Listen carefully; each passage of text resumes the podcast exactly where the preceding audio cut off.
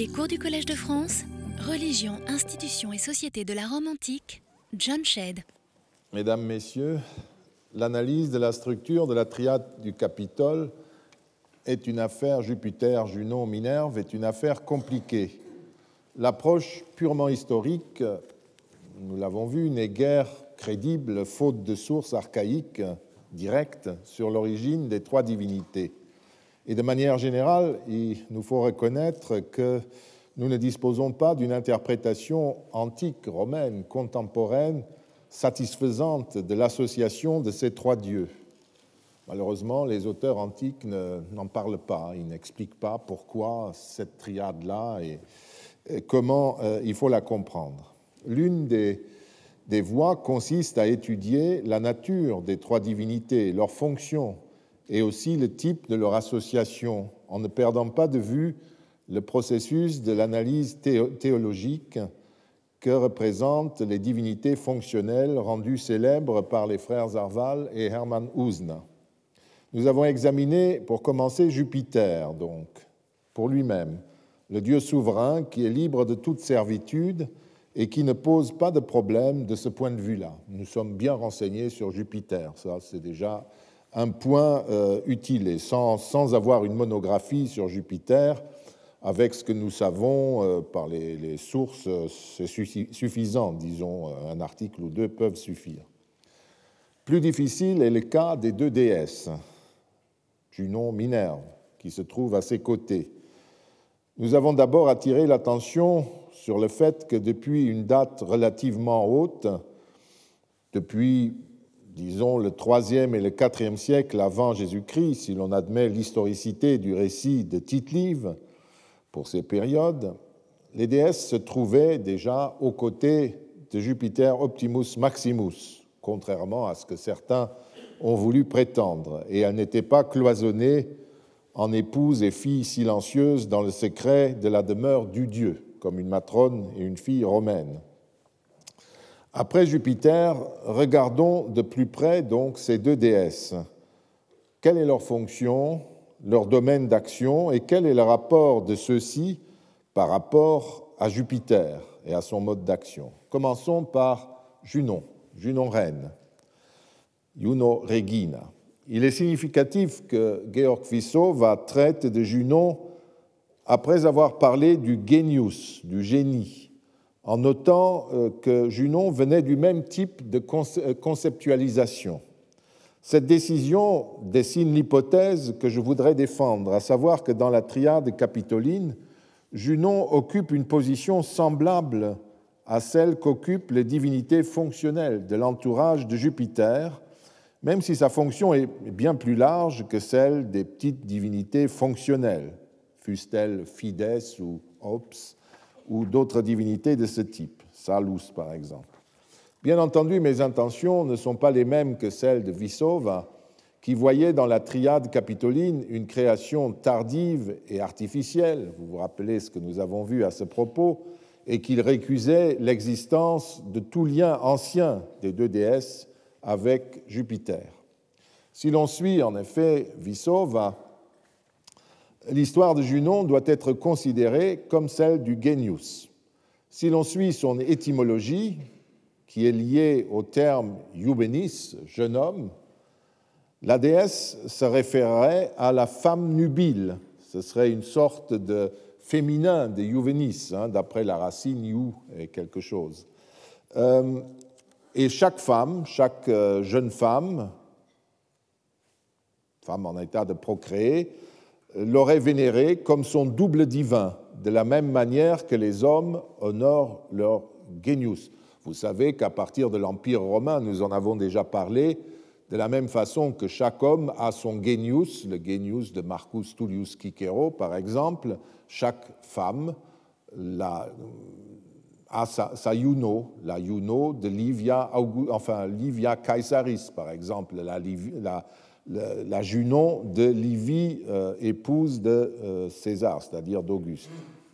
L'ensemble de ces Junones, de toutes les femmes, aurait ensuite conduit dans une évolution très ouzénérienne à une seule déesse, Junon, qui aurait gouverné face aux nombreuses activités extérieures des hommes les agissements des femmes dans les limites qui leur sont assignées, notamment dans la maison et dans la ville.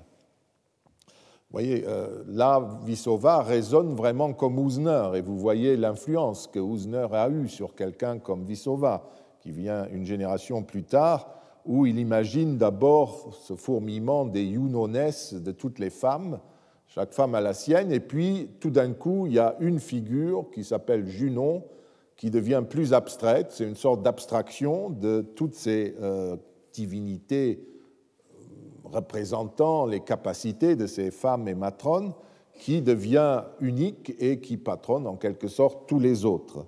On a un système évolutif de ce type, peu importe. Et Vissova attribue à cette personnalité féminine toutes les activités patronnées par Junon et tous les rites connus. La première activité est l'accouchement, qui est le domaine de Lukina, celle qui amène les enfants à la lux, à la lumière.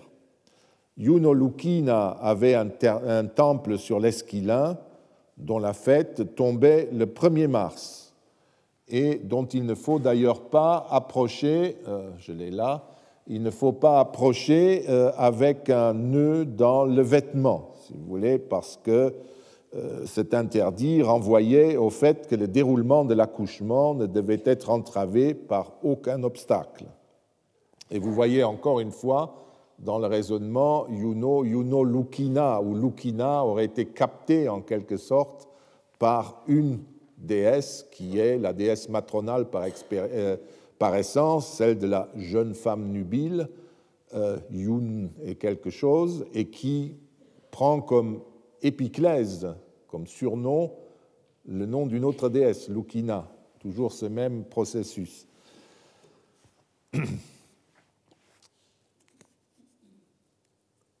Donc Junon Lukina, nous l'avons vu. Et vous voyez euh, aussi, euh, tel et du moins, euh, hein, vous le voyez,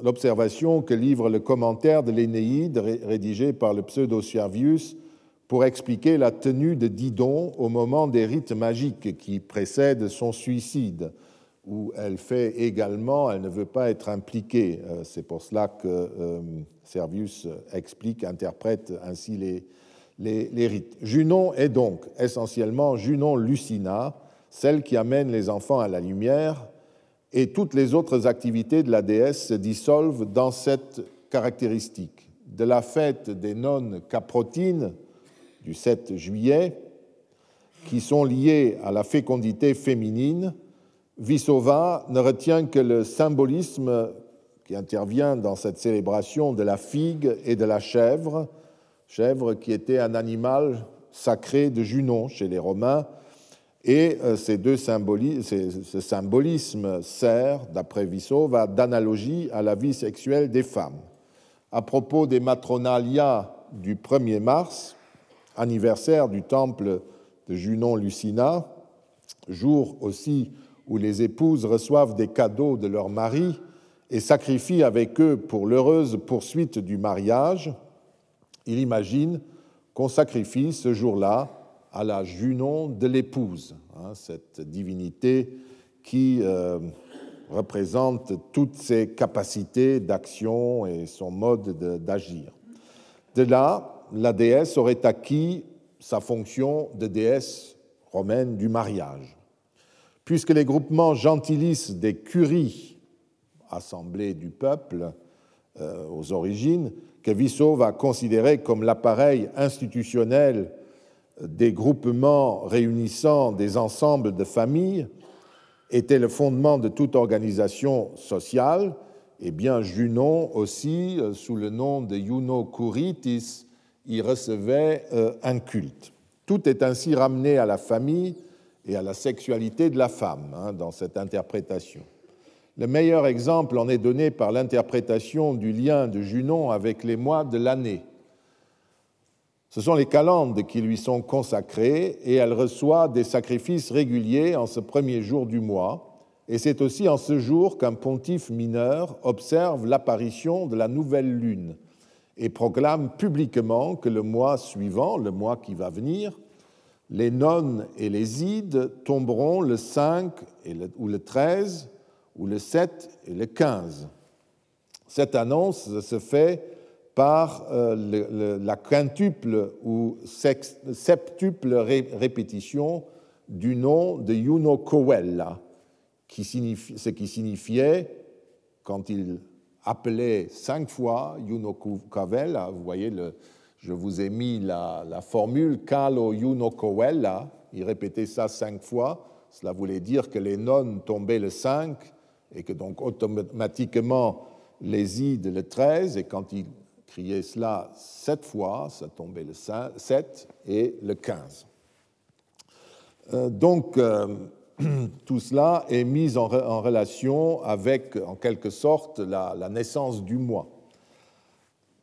Pour Vissova, Junon y apparaît aussi comme la déesse de la lune, évidemment liée, d'après lui, au, au, cycle menstruel de la femme qui euh, aurait lieu tous les mois. Cette description très proche des cultes de la nature du siècle précédent, du XIXe siècle, Vissauvin la complète par l'évocation de la position politique dans les cités environnantes, à Lanuvium et Falérie notamment, où on a une, Junon, nous en parlerons, qui euh, est une, la divinité souveraine de ces cités.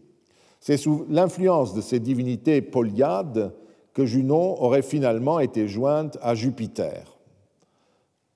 Dans ce contexte, Vissova mentionne le temple de Juno Moneta, euh, qui se trouve là où j'ai mis la flèche. Vous voyez le, le Capitole ici, le forum romain là, les basiliques, euh, le forum de César, le forum de Trajan, le forum d'Auguste. Ici, le Capitole entouré des temples de Fidès, etc et ici la citadelle avec le temple de Juno Moneta. Euh, donc pour lui, euh, ce temple de Juno Moneta posait un problème, parce qu'on voit mal ce que cette déesse vient faire avec la fertilité féminine, etc. Mais Vissova se retranchait euh, astucieusement derrière notre ignorance de la raison pour laquelle Junon a reçu ce temple et ce nom de moneta, conseillère ou avertisseuse, et il se contente de relever que l'animal consacré à cette déesse, loi, renvoie de nouveau à la matrone, puisque cet animal symboliserait la vertu domestique des matrones. Bien, Georges Dumézil, quant à lui, qui est généralement fidèle à Vissova pour ces questions-là, euh, reproduit d'ailleurs, reproduit d'ailleurs comme ici, même quand il le critique, sa description matérielle des faits, récuse cependant cette vision de Junon. Pour Dumézil, la déesse fait dès le début de la République partie de la triade capitoline. À ses fonctions politiques, telles qu'elles s'expriment dans le culte de Juno Curitis, nous l'avons vu, de Juno Regina ou de Juno Sospes Mater Regina, nous la verrons, s'ajoutent les services, le terme est de Dumézil, rendus aux femmes, déesses de l'enfantement, Junon et Lucina, invoquées aux non caprotines et aux matronalia. La familiarité avec le structuralisme naissant permettait à Dumézil d'interpréter de la même manière le rôle de la déesse au début du mois. Loin des interprétations physiologiques de Vissova, il rappelle simplement que Junon l'accoucheuse, préside aussi à l'avènement du mois. Il ne suit pas non plus la construction qui voit dans Junon la personnalisation de l'ensemble des Junones des femmes romaines, en partant euh, du caractère tardif de la documentation qui mentionne la Junon féminine par rapport à celle du Genius masculin, attesté quant à lui des Plautes. Hein. Je vous ai dit que la Juno des femmes individuel n'est attesté qu'à partir de l'époque impériale. Donc Dumézil disait franchement, euh, il faudrait être un peu prudent pour poser cela aux origines de la Junon capitoline. Enfin, de reconstruire ainsi sa présence dans euh, la triade. Pour expliquer le rôle politique joué par la déesse matronale, Dumézil commence par rejeter aussi l'idée de Kurt Latte, euh, selon laquelle le service assuré par la déesse dans la multiplication de la population et donc de la puissance militaire de la cité devait engendrer son rôle polyade sous l'influence de l'Athéna Polias d'Athènes. Il ne suit pas non plus Jean Bayet, qui cherchait dans la Héra grecque, par le biais de la Grande Grèce, l'origine de cette position politique de Junon. Le talent de Dumézil s'exprime une fois de plus dans le traitement de ce dossier, particulièrement compliqué, faute de sources étendues et explicites. Il refuse l'évolutionnisme et le primitivisme physiologique et choisit de prendre en compte à la fois l'ensemble des données et l'ensemble des services rendus par Junon. Il ne faut pas qu'il y ait de reste dans une analyse, c'est toujours cela qu'il disait euh, euh, que ce soit des analyses trifonctionnelles ou autres. C'est l'ensemble des données qui définit la personnalité d'une divinité, en tout cas qui nous permet d'approcher hmm, une sorte de définition de la personnalité d'une déesse, laquelle n'est pas simplement le produit d'une évolution. Pour comprendre cette personnalité, Dumézil recourt au comparatisme avec l'Inde védique et les mythes germaniques, où il va trouver des idées pour essayer de penser la divinité romaine. Bien entendu, sa définition de la déesse s'inscrit dans le cadre de la trifonctionnalité, conformément à sa théorie générale, mais ce n'est pas cela qui importe en fin de compte pour nous ici. Comment procède-t-il pour définir la fonction de Junon? C'est cela qui est intéressant. Dumézil part de l'existence de deux triades souveraines à Rome, la triade archaïque dont nous avons déjà parlé, et puis celle que nous examinons, celle du Capitole. En les comparant, il conclut qu'en face d'une triade fondée sur les qualités masculines, Jupiter, Mars, Quirinus, et dans laquelle chaque dieu représente une fonction masculine, Jupiter la souveraineté, Mars la violence guerrière, Quirinus la production économique, la masse, tout ce que vous voulez, la richesse, il existait une deuxième triade dans laquelle se trouvait, à côté du maître du Capitole, qui est toujours là, une déesse, Junon, qui pouvait réunir à elle seule les trois fonctions dans son euh, contexte trifonctionnel, ou alors n'en représentait qu'une selon le contexte. À l'Anuvium, par exemple, la Iunosos Pesmater Regina, que vous avez là, euh, vous avez là une image cultuelle, euh, était protectrice de la fécondité féminine, il y a la peau euh, qu'elle a, et son rôle de, Junon, normalement, sospes aussi, mater, pardon. Elle était guerrière et bouclier de la communauté, et vous voyez euh, le bouclier qui est un peu noyé dans le, dans le, dans le bleu qu'elle tient au bras, et bien sûr sa lance. Et enfin, euh, elle est euh, Regina, souveraine. Donc elle a les trois fonctions qui, qui intéressaient Dumézil dans son nom et dans son mode d'action, en quelque sorte. Dans d'autres cas, Junon ne présenterait qu'une de ses fonctions selon le contexte. Ceci serait notamment le cas à Rome où elle est souveraine et fécondante. Donc là, il compare aussi les cités italiques et il dit que dans ces cas-là, à Lanuvium, qui est au sud de Rome, euh, elle a l'ensemble des fonctions. À Rome, elle n'en a qu'une partie.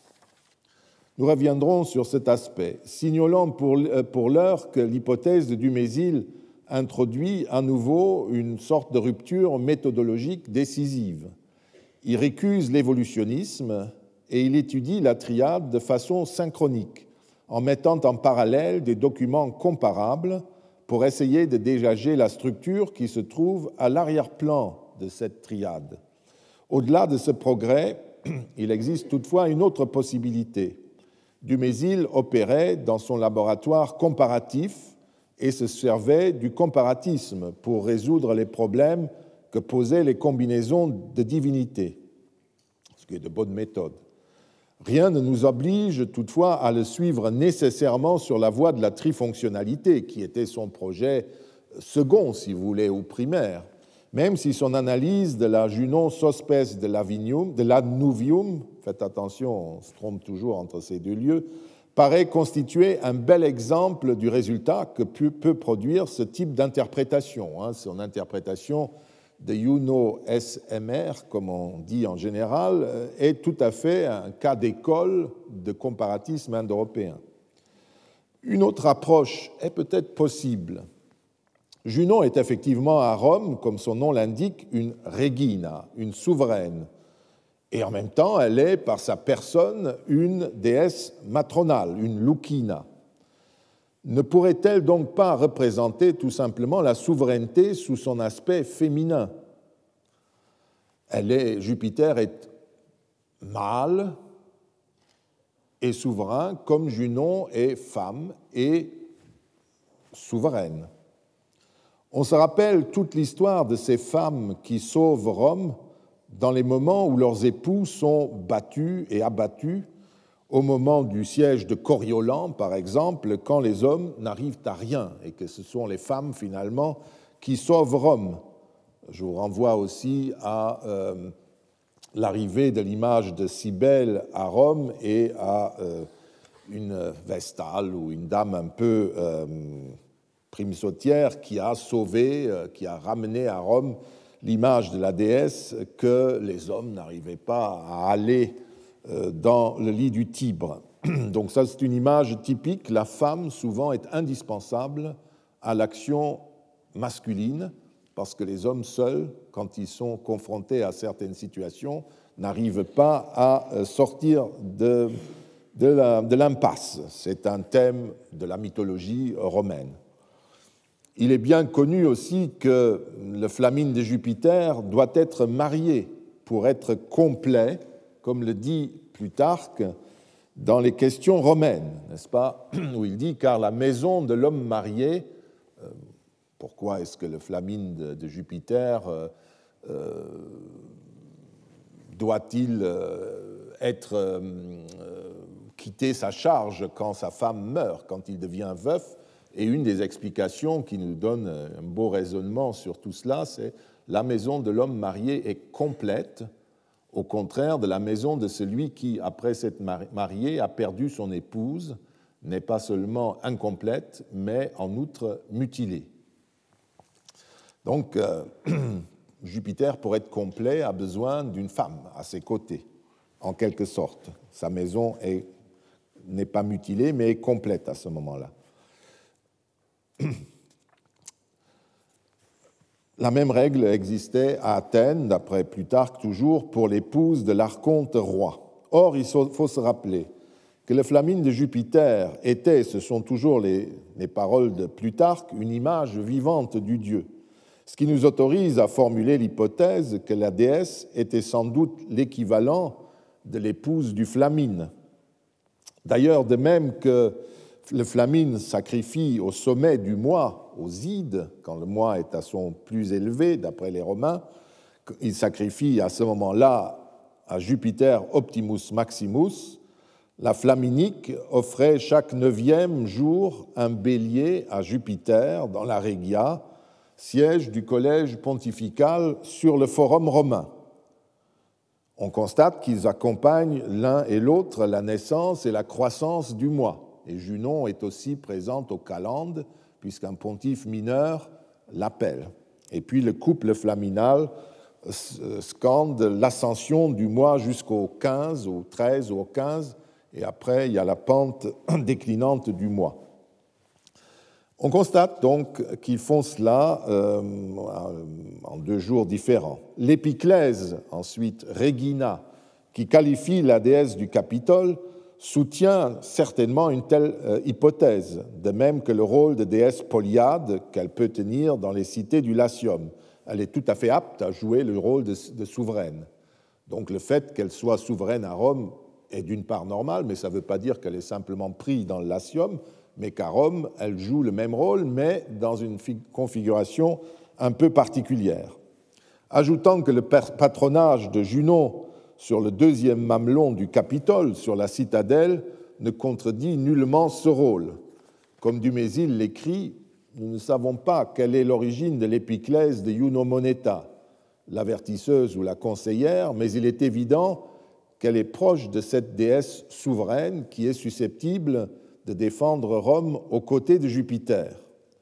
Nous reviendrons à la question dans un instant. Occupons-nous d'abord de la troisième divinité de la triade, de Minerve. La déesse Minerve a fait l'objet d'un long débat.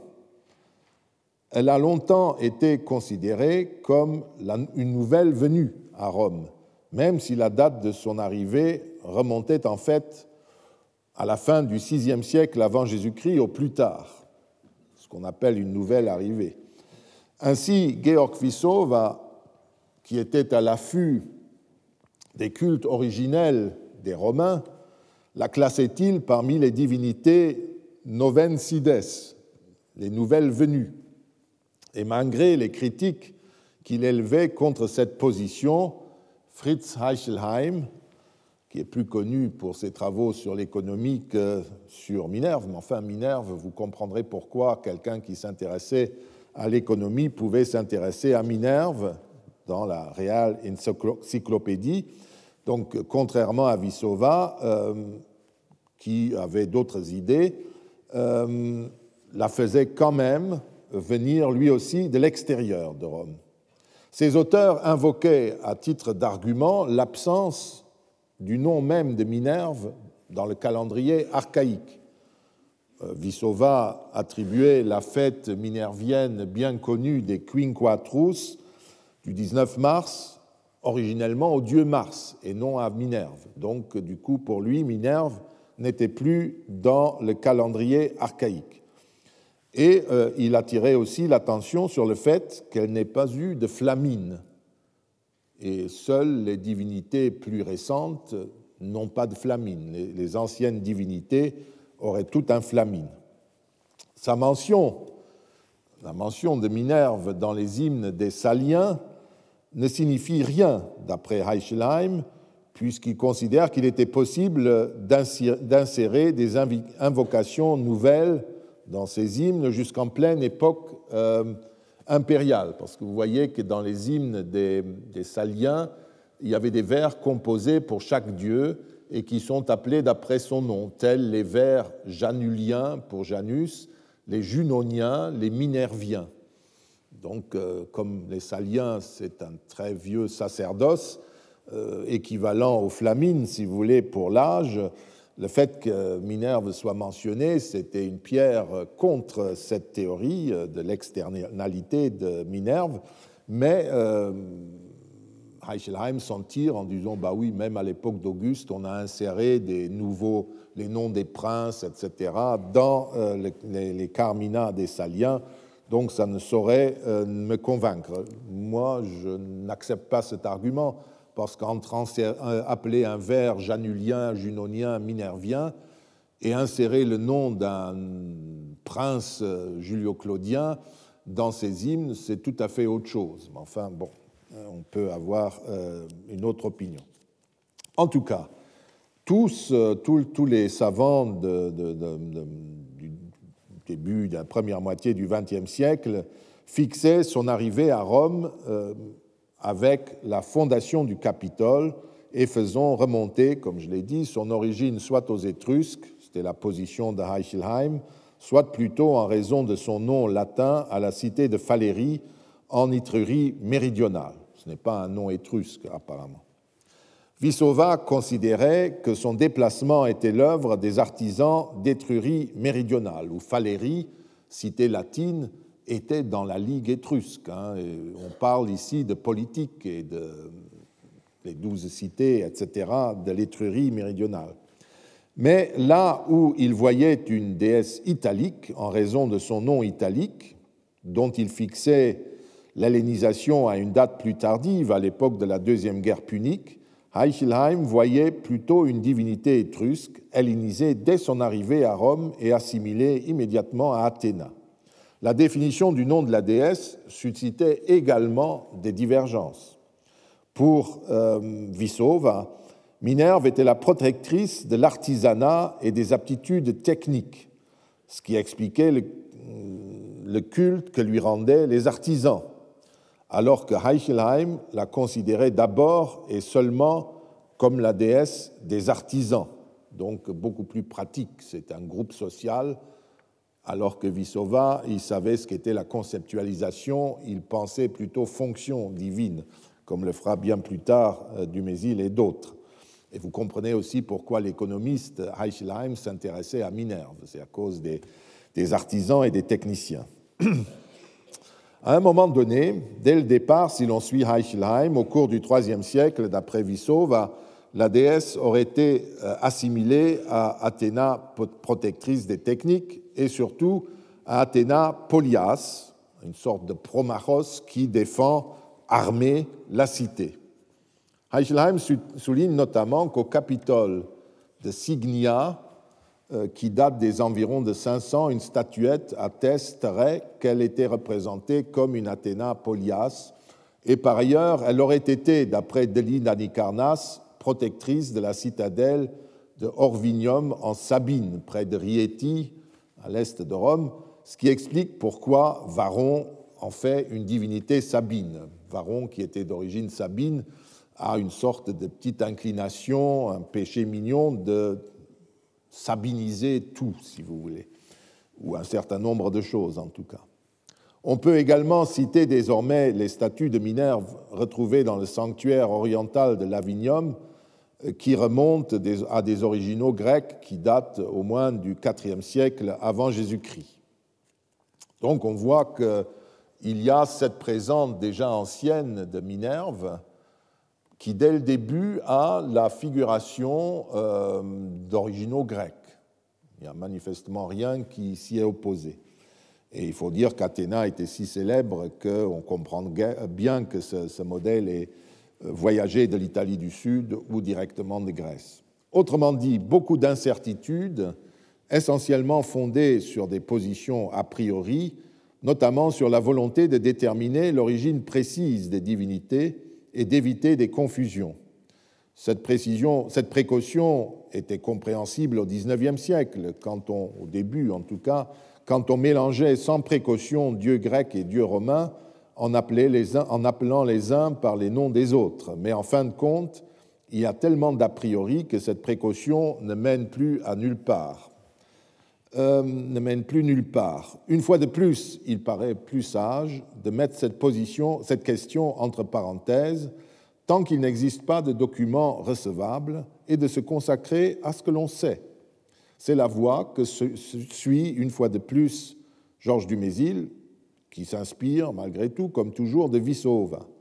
Il commence par relever que, même si la dérivation est étrange, le nom de la déesse est italique et fait comprendre tout de suite que le type romain de Minerve tient en un mot, comme il écrit. Elle est la déesse des métiers et de ceux qui les exercent. Il souligne qu'elle est finalement peu attestée en Italie, en dehors de Falérie et de l'Étrurie, et que son identification Athéna, avec Athéna est plus poussée que celle de Junon avec Héra. En fait, s'il est tout à fait exact que la déesse patronne les savoirs de toute nature de ceux et, de ceux qui les pratiquent, euh, il patronne aussi ceux qui les pratiquent, c'est plutôt du côté de la mémoire et des conseils avisés qu'il faut chercher, et plus généralement, en suivant Dumézil, du côté des activités de l'esprit, auxquelles renvoie la racine mène, qui est à l'origine de son nom. Euh, Arnob écrit, je cite, Minerve possédait, d'après certains auteurs, une mémoire très grande, et c'est pourquoi le nom même de Minerve a été formé, pour ainsi dire, d'après Méminerva. Il joue avec le parfait Mémini. Vous voyez, je, me rappelle, je me suis souvenu, euh, qui vient de la racine men avec un redoublement donc Minerva, c'est ça un peu l'origine du nom, d'après euh, les grammairiens latins dont s'inspire Arnob. Euh, cette euh, piste est vraiment très productive, je crois, et ça nous met sur la voie, même si nous n'avons pas à suivre les fantaisies étymologiques de nos, prédécesseurs romains. À travaux sur le territoire de Plaisance, près de Milan, on vénérait sous l'Empire euh, une Minerve à mémore, une Minerve qui conserve en mémoire, qui est douée d'une mémoire. L'épiclèse mémore commente en quelque sorte le nom et la fonction de la déesse. C'est celle qui a une bonne mémoire, qui pense. Et euh, est assez jolie cette inscription, on peut brièvement la lire. Donc à Minerva Memor, Tulia Superiana mm, a acquitté de plein gré, puisqu'elle a mérité, ce vœu euh, en raison de la restitution qu'elle euh, a reçue de sa chevelure. La dame avait perdu ses cheveux et grâce à Minerva Memor, euh, elle a retrouvé sa chevelure nous verrons une autre inscription. Vous voyez ce qu'elle faisait, cette Minerva Mémor de travaux. Par ailleurs, la définition de Paul Diacre rappelle que Minerve est appelée ainsi parce qu'elle donne de bons avertissements ou conseils, quod bene moneat. Et Festus précise que promenervat, signifie promonet. Elle, elle, avertit en quelque sorte, euh, etc. Euh, il faut savoir que Minerva est connue euh, en milieu italique comme Minerva souvent.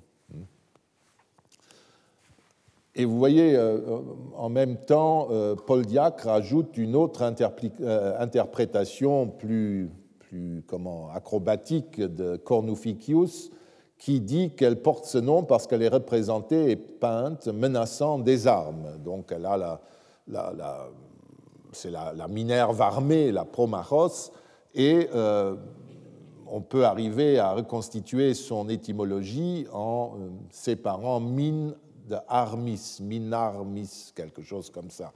Et euh, pour eux, c'était une étymologie euh, intelligente, en tout cas, mais crédible. Pareillement, Cicéron, dans une invocation solennelle qui se place dans le cadre de son retour d'exil, quand il y a le procès autour de sa maison que Claudius avait nationalisé, comme nous dirions, l'avait confisqué,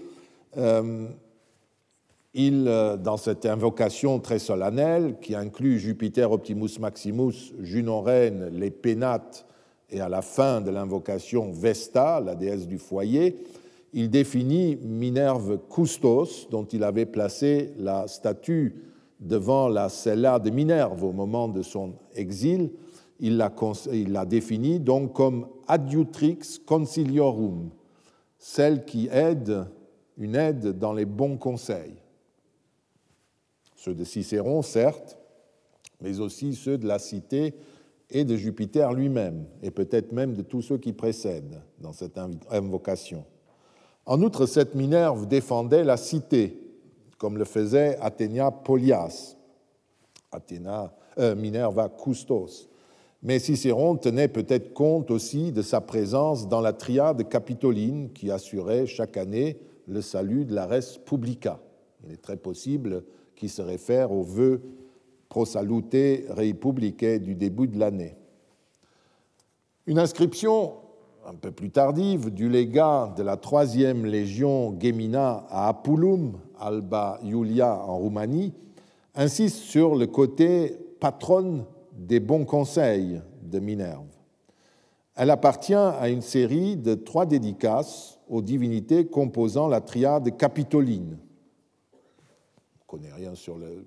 Enfin, on peut imaginer qu'on est devant le, Capitole local, mais peu importe. C'est la triade capitoline en trois euh, sections. La première inscription concerne Jupiter Optimus Maximus, Gaius Cairelius Sabinus, qui fut le commandant de cette légion entre 183 et 185 après Jésus-Christ, commémore la dédicace d'un autel, d'une statue ou encore un sacrifice fait en accomplissement d'un vœu en compagnie de Fufidia Polita, son épouse. La deuxième base s'adresse dans les mêmes termes à Junon reine Populonia, déesse ancestrale. L'épiclèse Juno Populonia, Dea Patria, hein, vous voyez, il, ajoute cela, est aussi une Junon reine qui détourne le danger. De nouveau, la, le côté euh, souverain, défenseur euh, de cette figure. Et enfin, la troisième pierre, celle qui nous intéresse directement ici, concerne Minerve. À Minerve, euh, comment il dit, Iovis conciliorum participi, particeps Iovis conciliorum. À Minerve qui participe des conseils de Jupiter Gaius Cairelius, les gars d'Auguste de la 13e légion Gemina, a offert cet autel, cette statue, ce sacrifice en compagnie de son épouse Fufidia Polita. Donc la même définition que chez Cicéron et que dans les interprétations des grammairiens que nous avons lus. Le poète Martial, euh, plus tard, euh, ou plutôt avant, nous sommes à l'époque de Domitien, emploie lui aussi une formule semblable qui a un double sens d'ailleurs quand il évoque la conscia virgo tonantis, la Vierge confidente du tonnant, c'est-à-dire Minerve confidente de Jupiter le tonnant. Les courtisans pouvaient y lire un deuxième sens, et ils pouvaient lire aussi que Minerve était confidente de Domitien, de l'empereur. Vous savez que Domitien avait euh, dédié des jeux à la triade capitoline, qu'il avait euh, créé euh, un temple à Minerve et des tas de choses de ce genre, et qu'il était très dévoué à la divinité. Donc on pouvait faire des jeux de mots de ce type que les courtisans comprenaient. Autrement dit, tous ces documents établissent que Minerve était en charge des activités intellectuelles de toute nature et qu'en outre, au sein de la triade, elle veillait sans doute au salut de la communauté, comme les deux autres divinités. Si certains de ces aspects se sont tout de suite matérialisés sous forme d'empreintes, d'attributs et d'images de l'Athéna grecque, c'est parce que la déesse locale et sa fonction correspondaient au domaine également couvert par la déesse grecque. Comme Junon Regina, parfois dite Populona ou Populonia, elle défendait la cité, mais alors que celle-ci représentait le monde matronal en tant qu'il participe de euh, la souveraineté, Minerve patronnait les techniques de toutes sortes.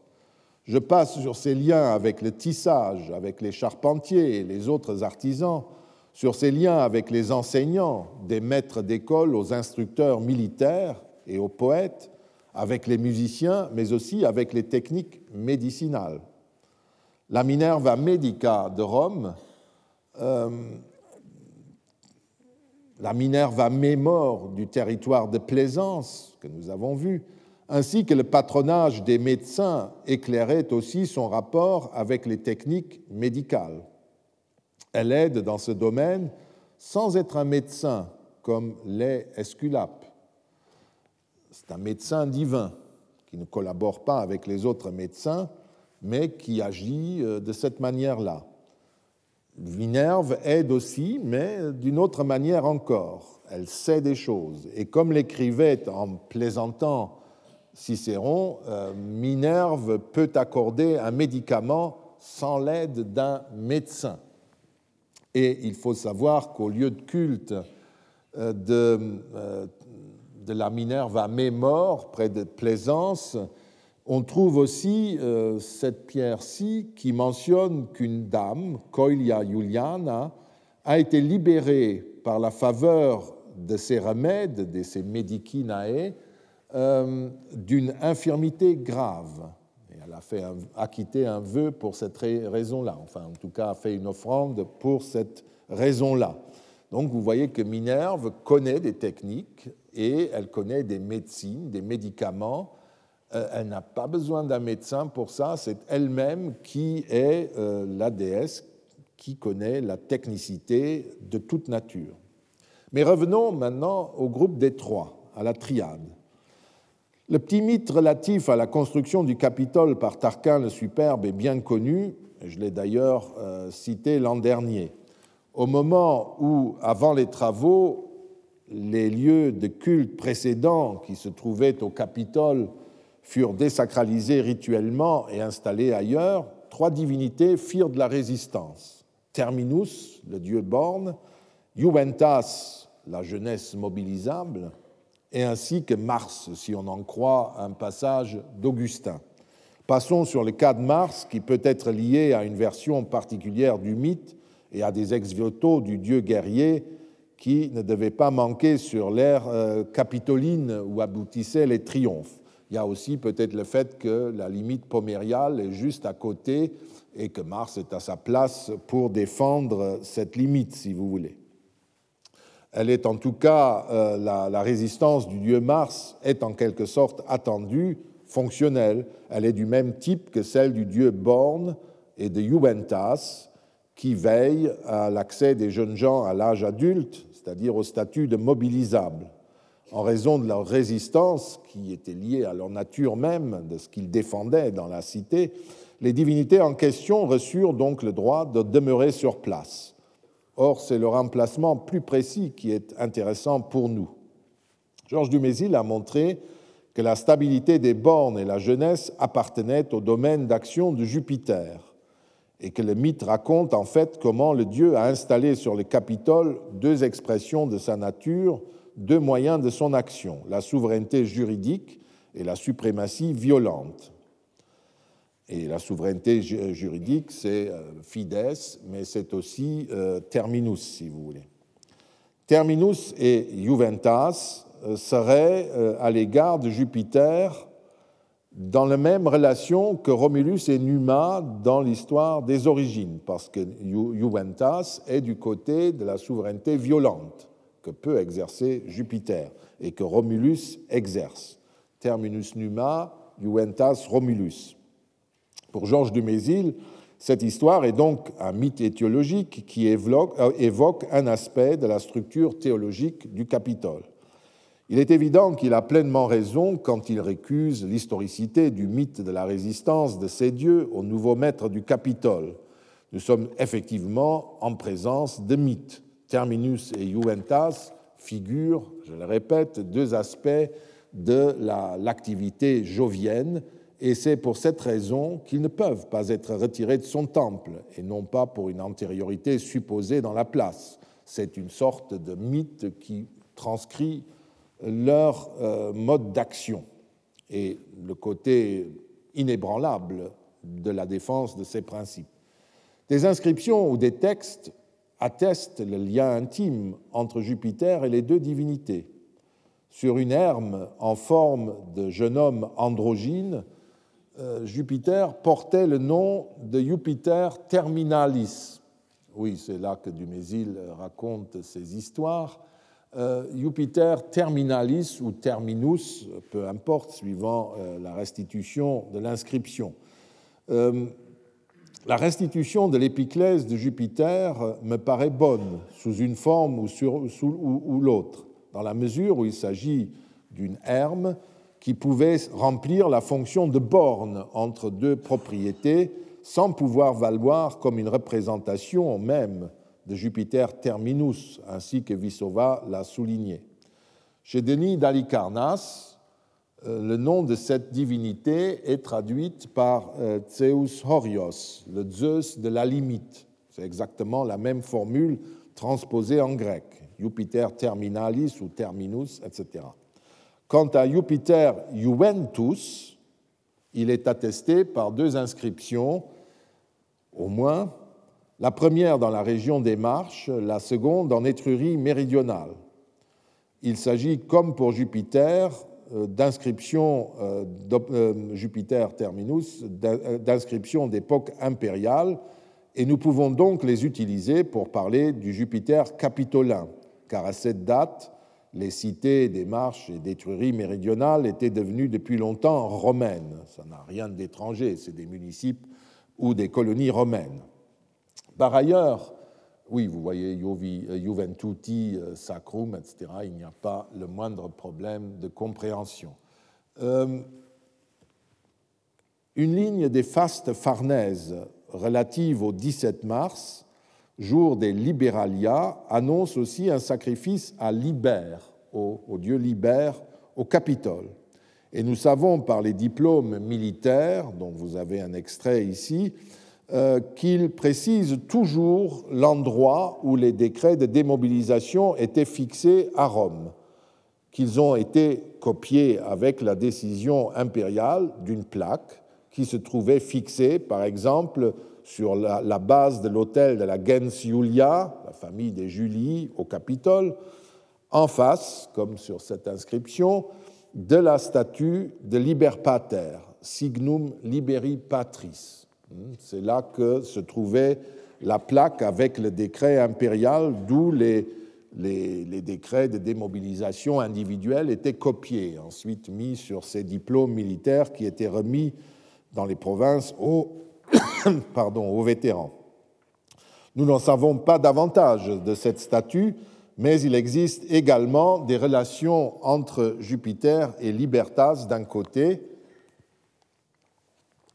et un sacrifice traditionnel célébré au Capitole par les jeunes adultes le jour de la prise de la toge virile de l'autre.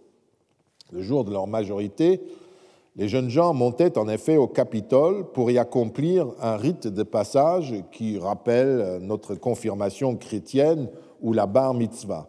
La scène était assez pittoresque. Le jeune homme, entouré de ses parents, commençait par déposer sa bulle d'enfant, cette amulette qu'il portait autour du cou, ses premiers poils de barbe, avant de recevoir un soufflet de la part de son père pour signifier ainsi son accès à la majorité. Ensuite, il sacrifiait. Ce soufflet euh, célèbre, vous le trouvez encore aujourd'hui dans la confirmation chrétienne qui est un symbole d'autonomie accordée, euh, de libération, si vous voulez. Les, esclaves étaient aussi formellement libérés, affranchis par un coup de, de baguette. Liber pouvait donc personnifier cet autre aspect à côté du temple de Jupiter, de la fonction de Jupiter, la souveraineté imposée aux ennemis par l'intermédiaire des Juvenes, qui est exprimé d'une manière différente par Juventas, que Tertullien appelle la déesse des nouveaux porteurs de toge, Dea euh, Novorum Togatorum. Et ce jour-là, qui était le jour de leur majorité légale, Juventas recevait aussi une taxe des jeunes citoyens il y avait un sacrifice et euh, il y avait euh, ensuite une taxe aussi qui était, d'après certains textes, remise et le sacrifice était fait pro juvenibus, pour les jeunes hommes mobilisables. Enfin, je signale aussi, euh, pour compléter ce que j'ai dit sur le rapport de Jupiter avec Liber, avec la liberté, avec l'affranchissement, si vous voulez, qu'une inscription euh, récemment découverte à Sepino dans le Samnium est dédiée, par exemple, à Jupiter Liber, toujours ce jeu entre le nom d'une divinité autonome, Liber, Liber Pater, et Jupiter, Jupiter Liber, Jupiter Juventus, Jupiter Terminalis, Jupiter Dius Fidius, etc. Euh, Hausner a beaucoup réfléchi à ces ces possibilités. Mais pour revenir à la triade capitoline, il faut préciser que la structure théologique est encore plus complexe qu'on ne le pense. Terminus et Juventas n'étaient en effet pas seulement liés à Jupiter, comme les textes que nous avons lus, nous paraissent l'établir, ou les noms divins. Leur hôtel ou leur chapelle se trouvait devant et même dans la cella de Minerve, qui était située euh, euh, donc vous voyez que il y avait une peinture du rapt de Proserpine qui était fixée au Capitole dans la cella de Minerve, au-dessus de la petite chapelle de Juventas. Et la même chose, euh, Denis d'Alicarnas euh, le dit en grec. Donc c'était situé dans une chapelle de, Juventas, était dans, dans la cella de Minerve, qui était, d'après ce qu'on croit savoir, situé à droite de Jupiter, quand on regarde comme le dieu, et comme les monnaies et des images les représentent, c'est-à-dire à l'ouest, à l'endroit où je l'indiquais. On sait peu de choses euh, sur tout cela, mais ces, petites indications sont très importantes.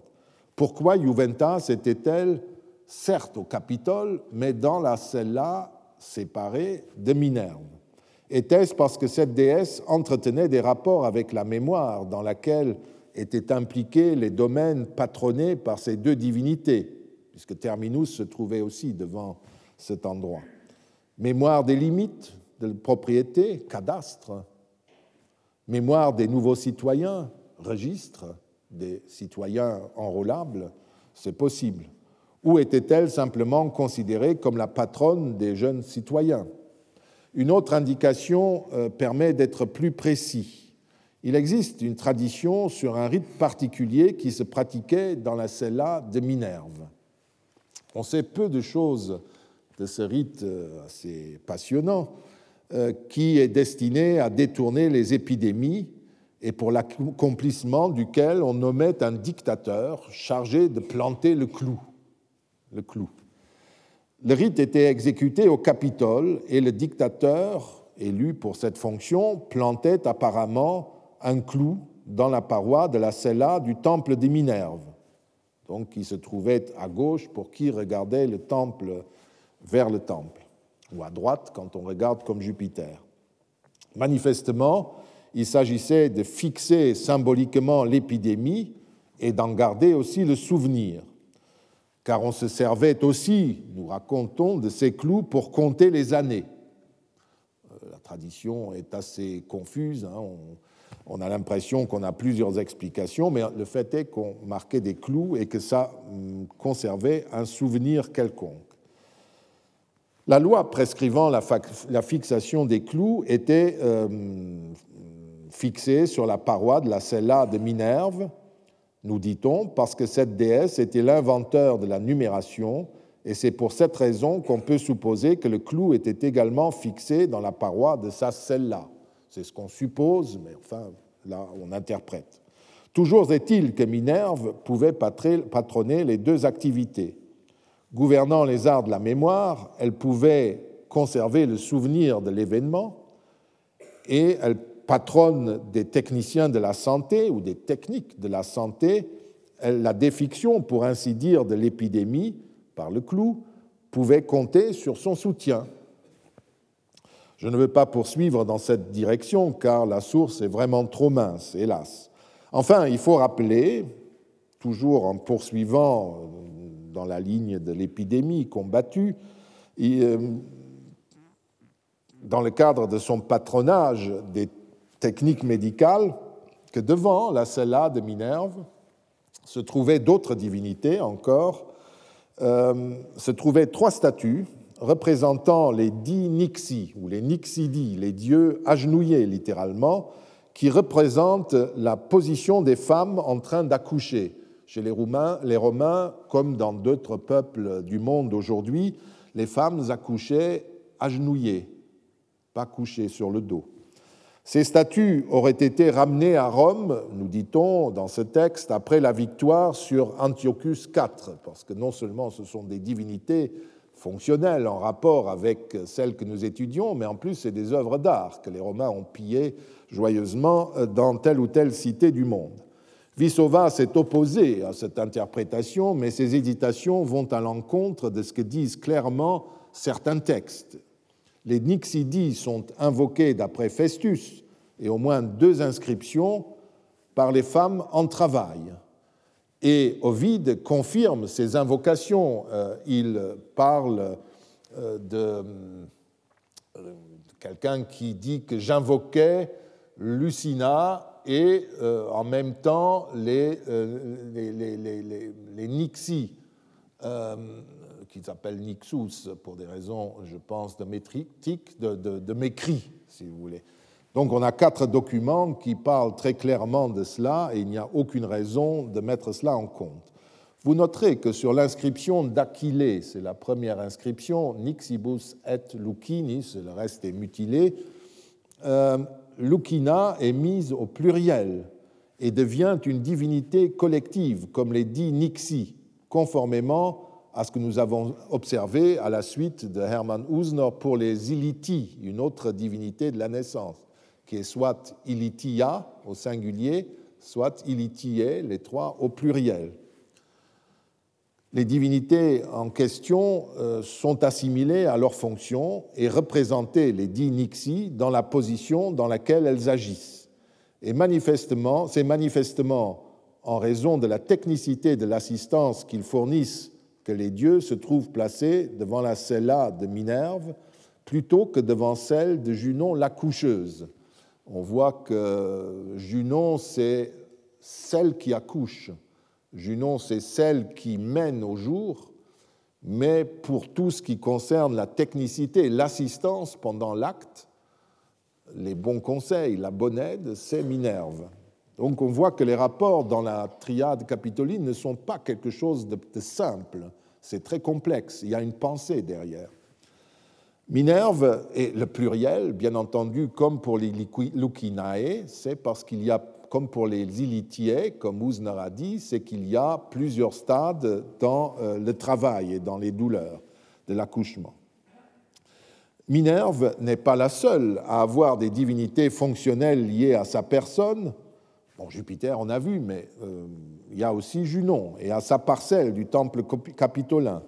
En effet, sur la couche de Junon, sur son pulvinar, d'après ce texte de Valère Maxime, euh, se trouve euh, un insigne qui renvoyait à une divinité fonctionnelle des matrones, appelée Pudikitia ici, la pudeur, mais dans d'autres textes, c'est le le pudor au masculin, euh, divinité masculine, traduisant la pudeur fonctionnelle des matrones. Et elle est bien à sa place chez Junon. Tous ces indices permettent de formuler une hypothèse sur les relations internes de la triade. Au vu des rapports que Minerve entretient avec la mémoire et avec la science technique, on peut se demander si la déesse n'était pas considérée comme une émanation de la personnalité de Jupiter, destiné à incarner sa suprématie réfléchie et habile. Le récit mythique de la naissance d'Athéna, que tout le monde connaissait à l'époque dont nous parlons, euh, ne pouvait que renforcer cette conception de la fonction de la déesse. C'est par ses capacités intellectuelles et techniques qu'elle soutenait l'action des deux autres divinités.